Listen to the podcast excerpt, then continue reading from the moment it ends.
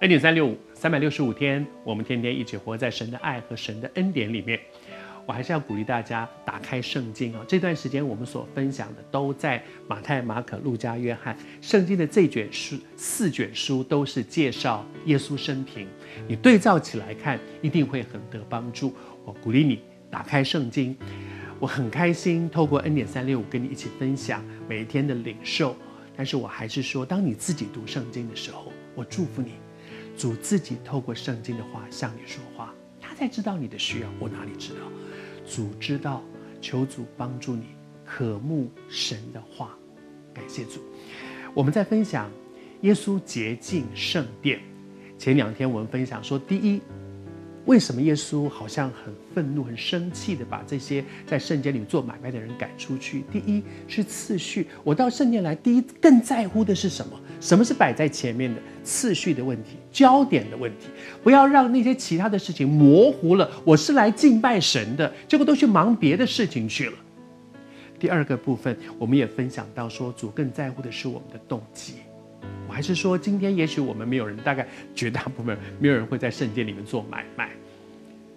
但是我的动机，我的敬拜的动机，我的服侍的动机，会不会好像昨天和你分享的，渐渐挪移帐篷，就越来越远？求主帮助我们被分别为圣，恩待我们那个分别为圣，不会因为渐渐挪移帐篷，就越来越多的掺杂，越来越多的一些混乱在我们中间。而在这个过程当中，耶稣做完了这件事，把他们都赶出去。做完了这件事情之后呢，在啊马可福音第十一章十七节那里面这样说：耶稣就教训他们说，这件事情对我们很重要。耶稣不是一个被激怒了、愤怒，在情绪当中。赶出去，生气，耍把他们都都，他做了这些动作，但是他其实不是一个被激怒，因为你知道为什么被激怒，在情绪里面被激怒是不好的，因为那个时候会失控，那个时候是失控的。耶稣不是，耶稣不是失控了，大发脾气。耶稣是做这件事情，因为他知道这件事情必须做，他像做一个示范一样，说需要把那些在我的生命当中，在我们的敬拜里面不该有的东西要除去，不可以客气，必须很认真的去对付我里面的那个不干净。所以耶稣做了一个很强烈的动作，做完之后他就教训。你知道，因为很多的时候，如果我们是在情绪里面。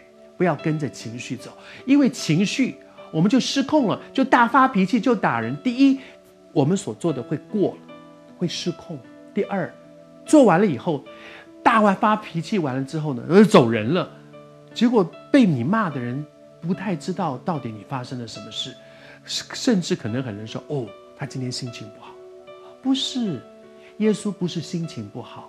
所以耶稣做完了这些动作之后，立刻教训人，就告诉别人说：“我为什么这样做？这样才能够达到一个教导的一个结果。”求主帮助我们，让我们在神的恩典当中，不是在情绪失控里面发脾气。当情绪不好的时候，快要失控的时候，赶快离开。当我们真的要教导的时候，求主帮助我们，不是失控的时候。